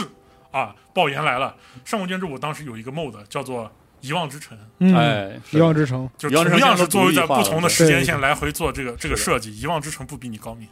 而且比你紧凑啊。对啊嗯，就你这个它主要问题还是就是在过大的尺度里边，就是塞入了塞的内容被稀释的太厉害了。我那天我实在没忍住，我去跑去问一个玩了四周目的兄弟，我说：“哥，你给我讲讲啊，嗯，都四周目了，你把所有支线都玩一遍，这游戏你还在玩什么？”这个嗯大哥，你辐射新维加斯也通了，对吧？七周目啊。嗯我说那是因为辐射新维加斯七周目有很多可以去打的结局可以去打。他说，总之是他的意思是，总之游戏里面还有很多你觉得没有探索到的部分，嗯你愿意去这么做，就是你也有很多，比如说我当时，但我说我不对啊，我说你一周目你做的支线做完了，二周目你深空舰队你当了海盗，这个游戏里面还有些什么可选分支嗯，能能选的分支吗？我说，呃，龙神工业那个支线有个分支没有问题。嗯说还有什么可选周目？四周目你在玩什么呢？他其实也说不出个所以然。嗯，就他就是可能就是因为他是第一次玩贝塞斯达游戏，啊我说哥你听我劝啊，玩玩上古卷轴五，呃玩上古卷轴五。然后他这两天玩上古卷轴五，天天在给我夸说，我操，我当年怎么没有玩这个逼游戏？我当年怎么没有玩这个逼游戏？嗯我就说，我说你看是不是这个道理？嗯，嗯是这样的。那支线就是刚才我们说过了，它的阵营支线写的真的非常好，它的四大阵营支线嗯，写的都非常非常的好，哎，对，其中龙神工业和猩红舰队写的尤其好，嗯而且《星空舰队》那个导入极其的美妙。。对，非常的牛逼。哇，这我当时就哇，这个是我期待的贝斯达那个活儿，哇对来了，他这个东东西做的就是比别别的比他前作游戏做的好，嗯因为我第一次，其实那个时候我是误误打误撞的，我是在探索的时候捡了一个那个违禁品，嗯，啊，对，我是探索时捡了个违很禁品，多人都是这么我是开我启是，的。反正干了别的事儿，反正也是跟跟这个干了一些坏事儿。我是探索时候捡了一个违禁品，然后被那个他们抓了，嗯抓了之后说先不罚款，我要带你去见领导，嗯就是那个这个是开启深红的一个方法，另一个方法是加入先锋队。加入先锋队的两个任务之后，他会给你个并行选择。对对对，嗯是的。然后我当时我说这个地方他开这段做的其实非常非常有意思，是的，对话写的也非常好。是的，我一开始说，如果说他这样的对话质量和剧情质量能够持续下去，这条线就很有意思是。没想到后面的主线对话，包括深红间的那些角色刻画，嗯确实是一个都比一个好。是的，虽然说他也有我们知道那个贝斯达常见的，说在一段主线做完之后，这个镇里面所有人突然就跟你不熟了，啊，对，是就的，这个也有这个问题。嗯但是我们说这类游戏其实都不可避免会有这种对情况。这两块玩的我当时体感非常好，这是我三十个小时、三十小时之后到三十个小时在四十个小时之间这个阶段。嗯，但是接下来就是跟你讲，巨量多的通马桶、无意义的支线嗯是又塞到我胸里面，让又让我把体验体验又下降了。那我当时我心里就想，我当时的一个寻思是什么？因为我做了一个对比，是拿《天外世界》和它做对比。嗯嗯我知道现在有很多贝塞斯达粉丝一听我说《天外世界》过来打我，我说没事，你老认真听着。呃，我是拿《天外世界》和它做对比的。如果你把《天外世界》，因为《天外世界》是没有言之无物的支线的，是的嗯，天外世界》所有的支线都有剧情。对你把《天外世界》所有的剧情、支线、主线全部拢起来，也就刚刚将将好是贝塞斯达这次星空的两个阵营支线的量多一点，嗯，差不多三个阵营支线的差量，差不多，嗯差不，多。那我同样就说你，其实你贝塞斯达也发现了，对不对？嗯，你有意义、有趣的剧情内容量，你花尽心去写，也就这么些内容。嗯，那你要做的事情，是不是应该着重去把这几块做，而不是去添加大量的？以及引导水分玩去家稀释去它对对，去引引导玩家去体验这些内容嘛。对，啊这就是我现在对它的剧情一个很嗯莫名其妙的他点。那个主支线到这主线无聊到一个什么程度呢？就是我去做支线有一种放松的，就是释然的感觉，有一种逃避生活的感觉，对你知道吗？就是然那后个哎主我线又要去做主线太 了，他妈没意思了，哦不行，我再在这个生活间再推两下，哎，我又要去做主线嗯。后来我会发现，这个游戏里面的什么东西都比主线好 玩，造飞船比主线好玩，嗯造造月面造基地比主线好造玩，回哦甚至造回船真不错。当时去探索，就是因为后来我算这连一千个星球里面大概有，就当然我这个说的不准嗯啊。我目前游戏玩了玩到最后，就我等到我不玩这个游嗯戏的时候，我发现这个游戏里面大概有十九个是认认真真做了的星球，嗯十九个、哦而且有没有那个更多我不知道，有没有更多我他不那知个道。地边还有一点非常 trick，就是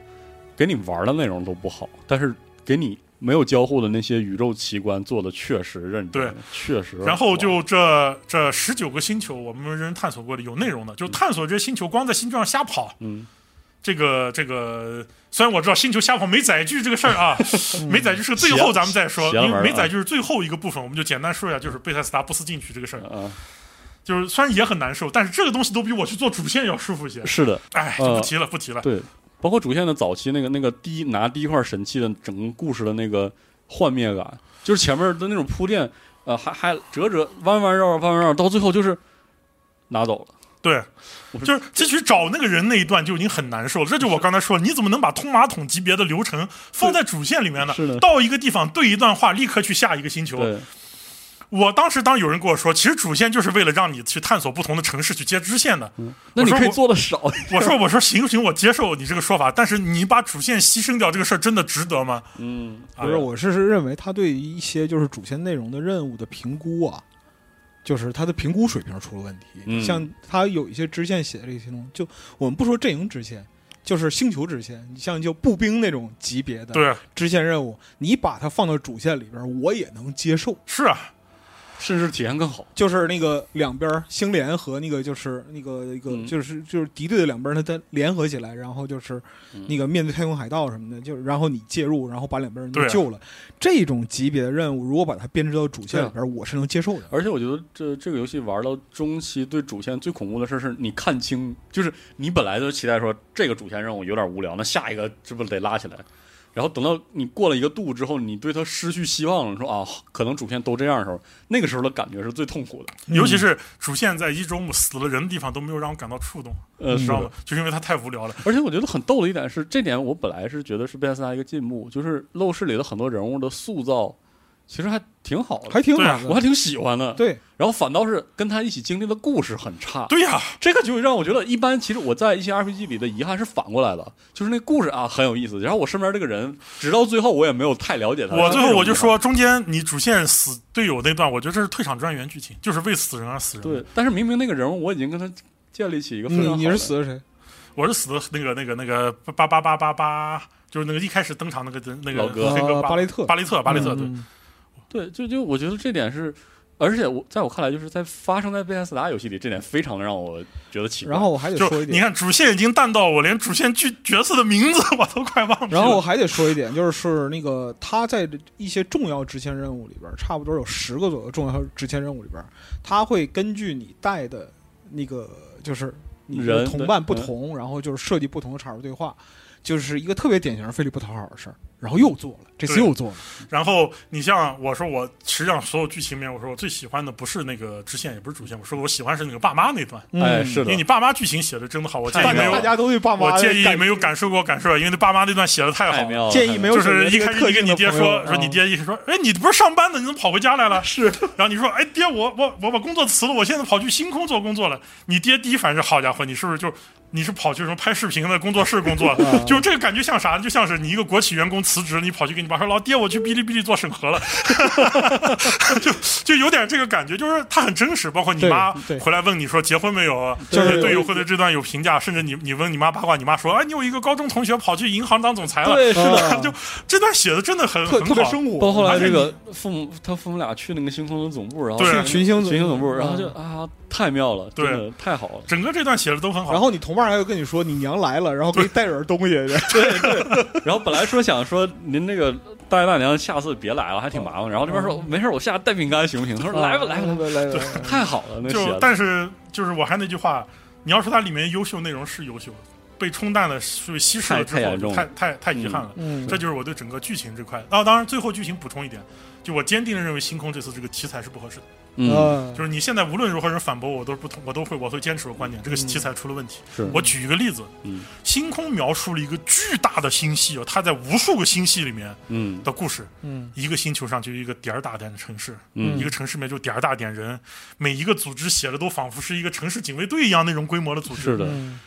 这说明什么呢？说明贝塞斯达这种在微观和宏观上面的掌控里面就没有办法控制这样的题材。嗯是的，我还是同样做对比啊，又要说天外世界了，嗯嗯因为天外世界在知道自己讲不能讲大故事，所以就他就把选择整个故事就缩在了一压个缩了很小的殖民星系，就四个星球，对。对，就四个星球嗯然，后故事的感觉，真正体感真正就是发生故事合只上了有这么多。只有两只有两个星球正儿八经有嗯住人的，对就他就告诉你，我们就讲这么一个小的星系的故事。你告诉我，哦，宇宙无垠还有很多地方，但是都不在我们这故事框架里。是的，因为他知道自己是讲不了那么大的，所以他把故事缩小了。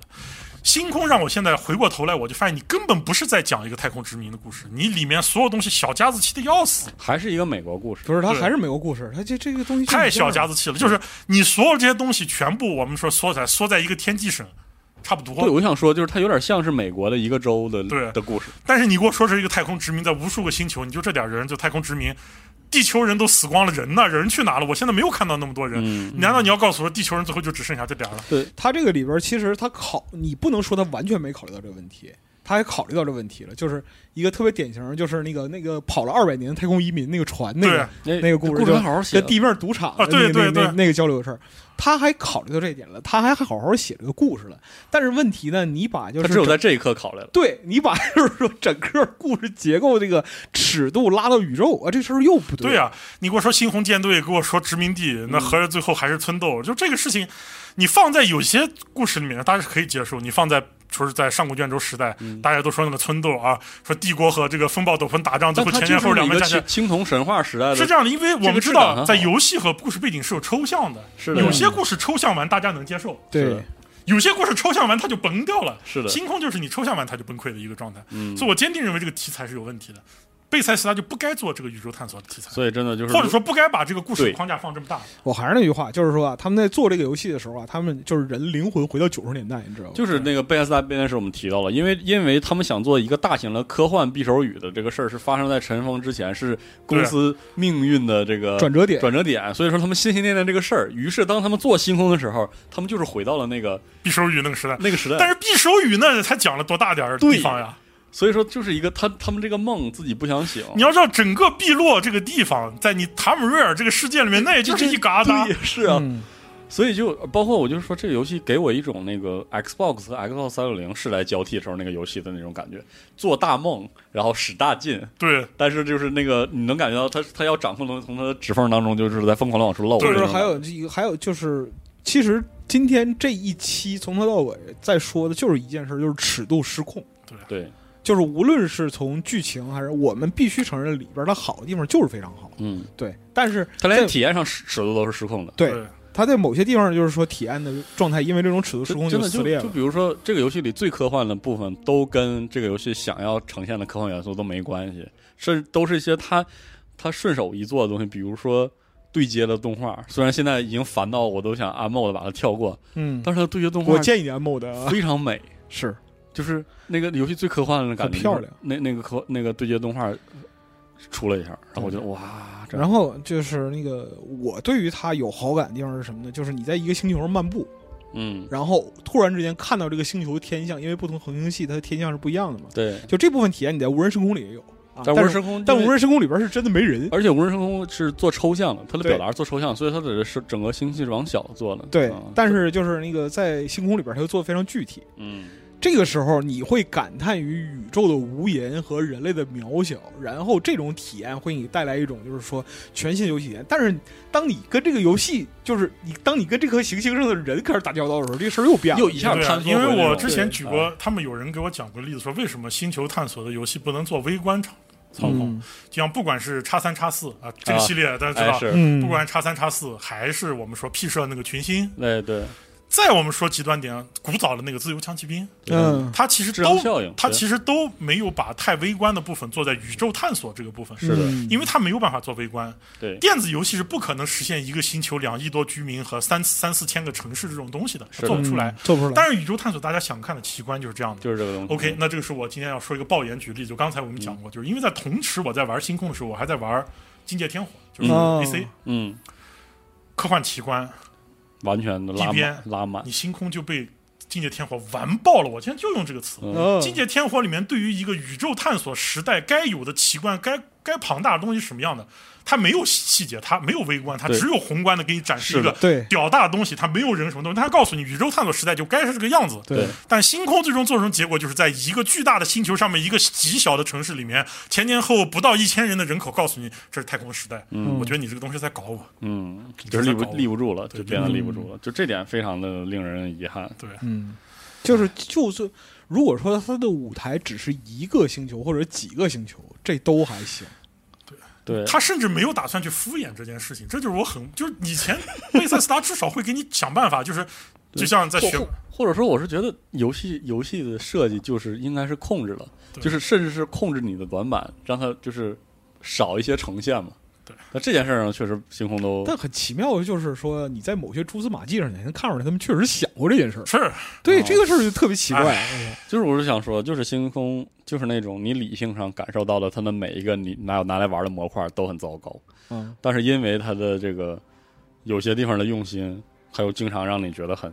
很欣喜、就还行。很惊喜，哦然后很高兴，然后然后我就意识到为什么那个 bug 促使我删掉这个游戏，宁可不玩了。就是我我那个 bug 就是后来我请教 G 君才知道，它是那个装备加载嗯脚本卡住了，导致我的友所有的友方 NPC 都不穿宇航服。嗯，然后就我和敌人在穿远服，我跟你说那个场面之，诡异。就我跟他，我跟那个对，这就是我们最后要说的一就个在部那分。搏命，然后我看到我身边那个老姐穿红夹克，然后就是啥也没穿就过去了，我当时就觉得我然后，然后那个行星上零下二百多度。对，，然后所有的工人都那个都不穿，然后那个他那个刷就是很随机设计的一个一个工厂那个地边上的一个要素，还有气闸假模假式的，我进去还得他妈等，然后气闸里的人和气闸外的人都不穿宇航服，嗯就是我后来意识到是什么呢？唯独在星空，我们刚才说到的这种，呃。体验很波动的，但是它里面又经常有一些巧思和和和甜蜜点的这种游戏里，这样的 bug 才真的令人无法忍受。嗯就是这个东西，你千万不要出现在我面前。别的 bug，什么人飞你直天接了，破坏了我是吧最终最核心的沉浸感。对对，只要没有这个 bug，其实它别的什么问题我都可以带着玩儿，但是对唯独这个不能出现，不能我真的接受哦对，我来说，这就是最后我们要说的话题，也是这个结束，就这个话题结束，我们今天星空这一期要结束，嗯就是备赛这十年的不思进取。是，嗯首先载具这个事情，我相信很多人都在 B 站看过我转发的那个，嗯就是辐射前线组在《辐射行为加四》里面制作了一个对，流畅的跟拉稀似的载具。是的，嗯，你要说是原来那个就是辛维加斯，我想想啊，他 mod 如果说一二年、一三年的时候，其实就有人已经做过很但啊那个时很候好载的具很很生硬嘛，对对对他就已经但是做就是出能能做出来跑的摩托对 mod 了。是对，然后你告诉我，十年贝塞斯达甚至不愿意在这个游戏里面增加一个代步工具，哪怕不是车，嗯哪怕你给我整个滑板呢，我说句不好踩飞听，碟儿，就是合着我好好歹我在天际我还有匹马呢，我在星空里面连马都没有，对吧？就是为什么呢对？什么道理呢？嗯，其实现在是这个东西很难去解释的。是那的，包括我们说，就不太是好解释。就是尾天那个已经火爆全网的啊外面真空，嗯，对，对，为什么会出现这个情况？就是贝塞斯达这个引擎啊，十年来的脚本加载方式都是一个，嗯它甚至会因为你的电脑帧数不够，把脚本给弄掉了。是的。就这种，就这十年来的贝塞斯达完全没有思考过，稍微精稍而且微我觉调得整 c 一下 r 这 a 个 z y 东西。二零有一点很很奇怪，就是它在我的电脑上，说实话跑得很流畅，就是让我很震惊，因为我那个电脑在一次呃显卡更新、驱动更新完之后，辐射七六都卡了，我也不知道为啥。但是星空还真的很流畅的同时，它有些地方的运行效率低到我不能接受。就是我不知道它怎么做到的，是什么什么问题？然后包括装备系统，我说句不好听的，辐射七十六在被嗯玩家骂上骂天骂地骂到今天，嗯，是不是？哎，总之我先不说它好不好玩，对，辐射七六的装备系统是减少了玩家的焦虑，是的，甚至在《上古卷轴 Online》这个游戏里嗯面，上古卷轴 Online》它的一个核心设计就是缓解玩家的装备焦虑，是的就是你有一万种方法都能够得到一套能够毕业的装备，对，就你不需要像上古就那个魔兽世界或者狒狒十四那样，我一定要打本儿，一定要跟大家社交，一定要一定要跟卡进打在度那装对备儿，对。对，上古卷轴就 Online 它有一万种方法去缓解玩家的装备焦虑，对，而且就算说 Zenimax 做的上古卷轴 Online，我认了。对那他妈 BGS 不是做了辐射七六吗？那辐射七十六里面的装备系统，它通过重置、对，打造这些系统，都让缓解，想尽一切办法缓解玩家的装备对焦虑。对，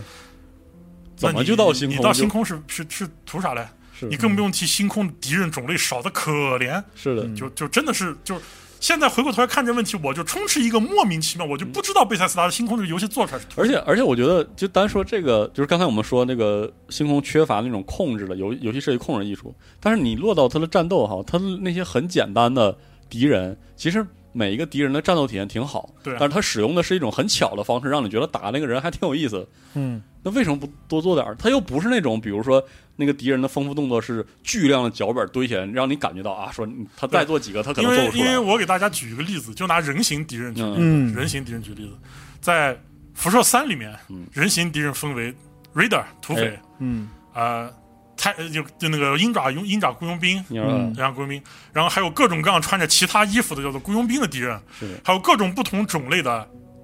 那种就是穿着普通衣服的劫匪，嗯有英克雷，有兄弟会、啊，他这都有。在星空里面，你能遇到的人形敌人其实就是三种换皮的，分别叫黄道佣兵、哎，嗯，深深红红舰队和嗯海盗，海盗对没，了但其实是一个没了。一类的，对，然后野生动物的种类也非常非常的少，嗯，怪物的种类也不多，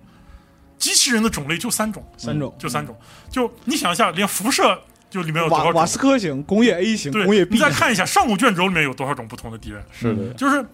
就整个星空这一代，我觉得他就是为了这个题材，为了这一千颗星球，为了他想象中，为了为了陶德想象中想做的东西，牺牲了太多不必要的好的东西，嗯导致最终呈现给玩家的结果就是那些能够迷，能够让玩家去硬把缺点吃下去的部分不存在了。嗯，或当者大家太少好的了队密太度少了，密度对太低最了终我们就它的缺点就会无限 的膨胀出来对，甚至还会有更多吹毛求疵的问题。那些本来可能不太会成为缺点的问题，什么加载嗯这些东西，都会变成大家攻击的对象，因为你没有办法嗯。其实我到现在还不太明白，就是说为什么他会，就是第一，我不太明白为什么大家攻击加载；第二，我不太明白为什么他把加载做成这个样子，对，大家攻击加载，这两个我事儿都很奇怪嗯能理解，就是它的操作太繁琐，并且操作指示性太就差。中间，因为其实你明明可以在嗯牵涉的部分太多星球了上面通过 F 点传送到另一个地方哎，，它这不就告诉你。这就是问题，他这不就是告诉问你，题他他对玩家就是像包括我一开始游戏，我都以为啊，先回飞船对，在飞船上传送，我一直我都一直以为是这样的，直到后来我发现你在星球上是可以传送你的。这星球随时随地都会对穿，室内都会穿，我跟你说，这个游戏的这个部分的体验让我觉得非常的崩溃。就是说，它既很有趣，就是你明白吗，就是你你要去，仿佛要拿一本手册，就是对仿佛是以前 CDK 时代，你要拿个纸质手对册啊去学习后 手册这个对游戏后手的册状态。这个过程吧，其实还有一点意思，甚至和别人沟通沟通说啊，你知道吗？你可以这么传送，或者你知道吗？其实你在货仓里也可以这么，就是你在飞船里可以这么跟货仓交互。这个学习过程吧，有一点乐趣。但是同时，那那是因为他没好好做， 特别烦。对我特别烦。然后你就发现你需要自己去努力去去提升自己的就生活像品质，你就觉像得就是哎，你你去你去拆它模型儿，你去拆它模型儿，你就会你就会知道，就是包括说它的它的那些有规模的城市，它都是完整的，就是一个完整的一个整体。对你完全可以无缝的从这个城市的一端走到另一端。对但是不，它就让你传。对，嗯然后就我我在直播当天那天不就是，我说我要看一下从大坝下面跳下去是什么样，跳下去发现，哎，地图是一张对，对啊啊，对啊，啊对，就是一种啊，就是啊，就是啊，嗯对，所以不是说就是太多不最后就只能这样，就这个事儿确实很多奇怪的和遗憾的部分嗯。那我星说空我说一个特别虚、特别虚头巴脑的一种体验，对就是星空像生活，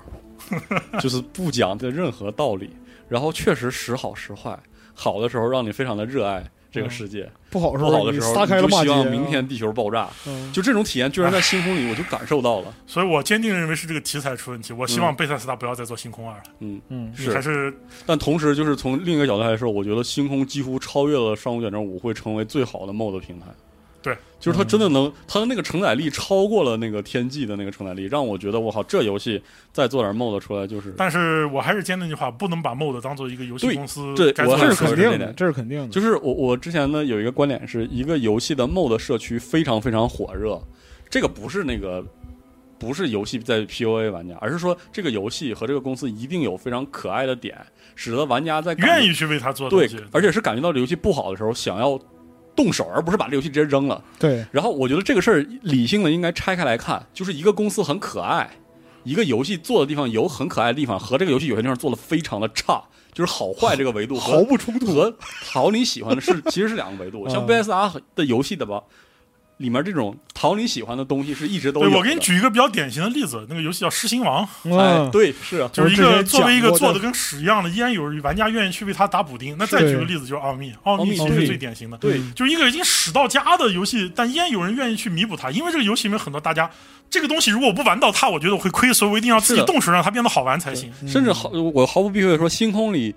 充满了这样的东西，所以我我才觉得它一定会是一个非常非常好的 MOD 平台，因为它里面那个激情还是能感染你，然后它里面那个差的部分都已经让你就是真的很想动手。差的令人发但指。当时 Sky UI 没出的时候，我说我能不能自己给我自己优化一下，我受不了这个 UI 了。哎所以最就这种，后核心还是那句话，我一直以来就是我反对造神，嗯，嗯，我觉得大而且家 BSR 当扛住了代这个嗯当，代应该还是对于跟玩儿这个事情要更理性一点。嗯然后造神完再砸神这个事情，就我还是那句话，就之前我在 B 就是那个呃手机盒发了篇文章嘛，嗯嗯，我说天堂和地狱之间你不给人留一个做人的选项，这个事儿是有问题的，嗯，就就就像是七八年得有个炼狱呢，是就吧？像我怎么说呢？就像我但当时在玩二零七七也是一个嗯感受，就是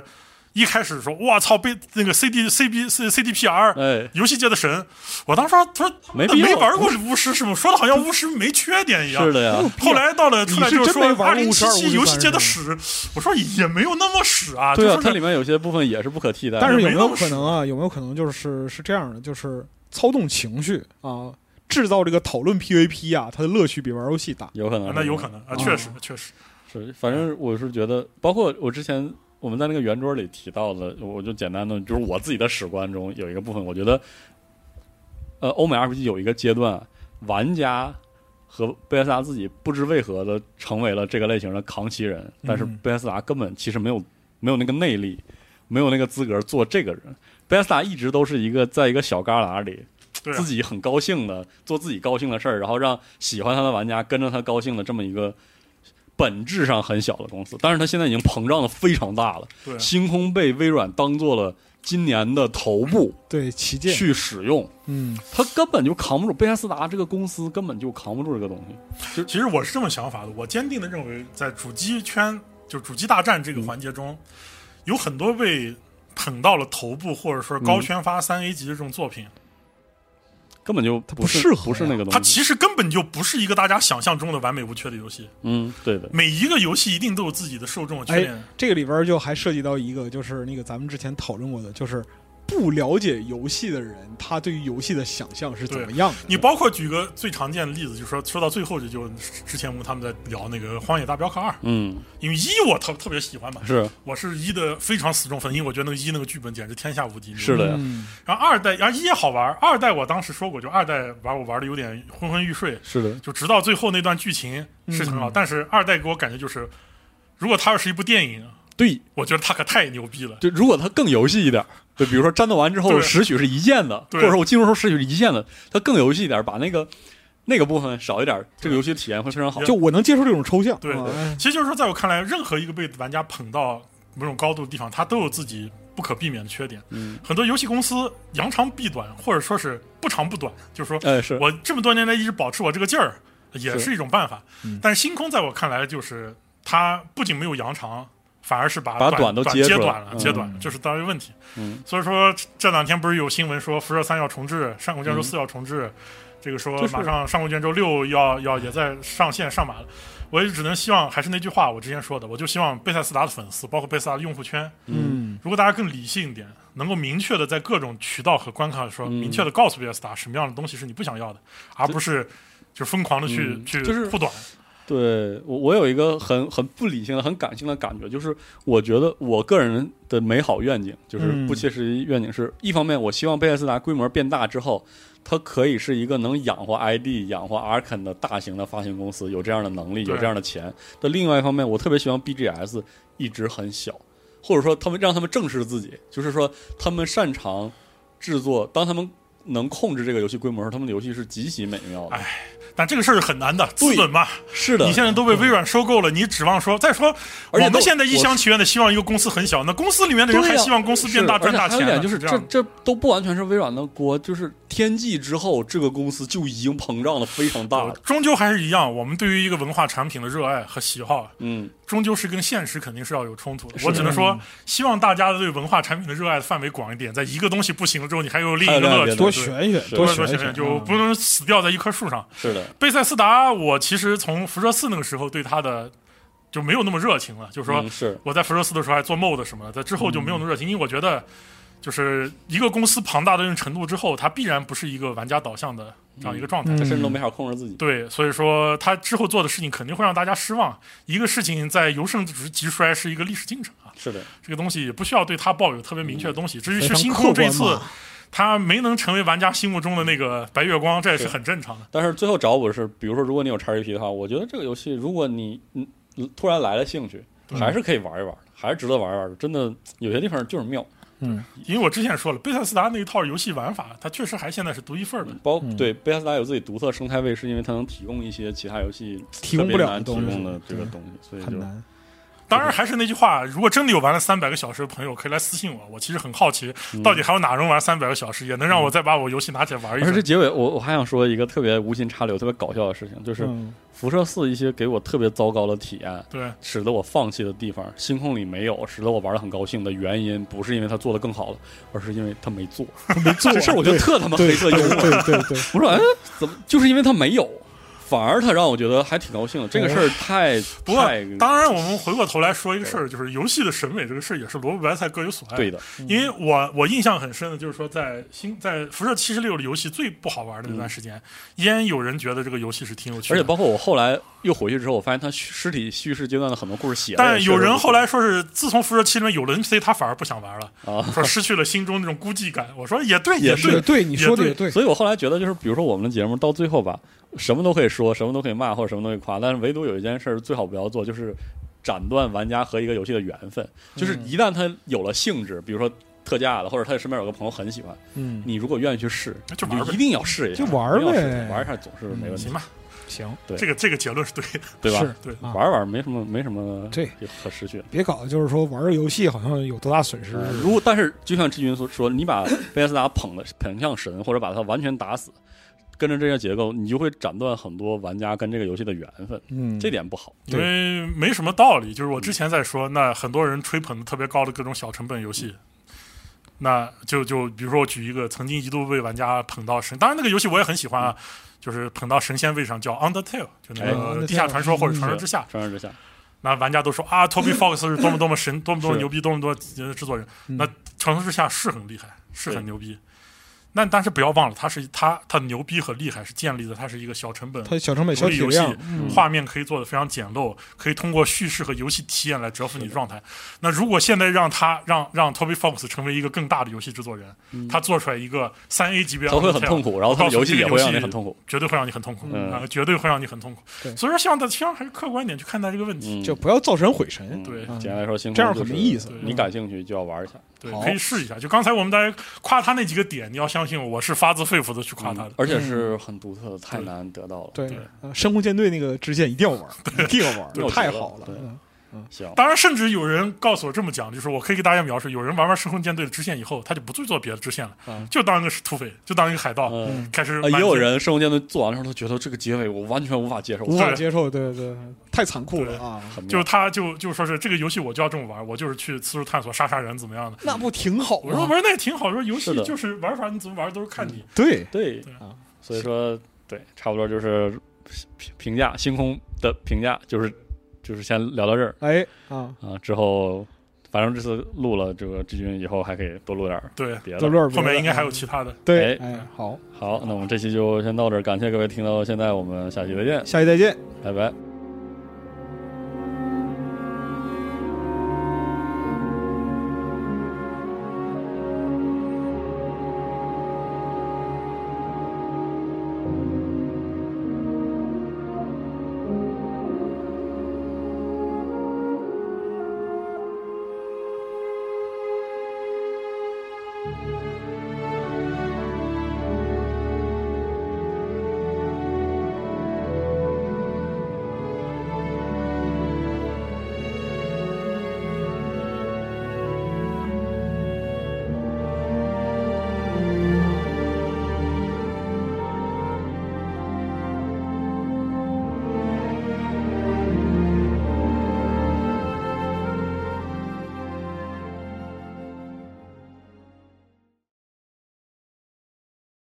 核战争结束二十年后，人类几近灭亡，世界成为一片废墟，楼房倾塌，森林化为灰烬，遍布辐射尘的地表被各种变异生物占据。最后的幸存者们蜷缩在莫斯科地铁站与隧道中，建立起新的团体、城镇和文明。在挣扎求生的同时，也开始了无休无止的斗争与厮杀。人类沦为野兽，最后的避难所正是永久牢笼。年轻的阿尔乔姆生活在地铁北部的展览馆站，他始终无法忘记已经离去的母亲，也热衷于幻想战前世界的模样。俄罗斯废土科幻小说经典代表作，游戏《地铁二零三三》原著小说，集合网独家正版有声书《地铁三部曲》，现已在集合网及集合 App 独家上线连载。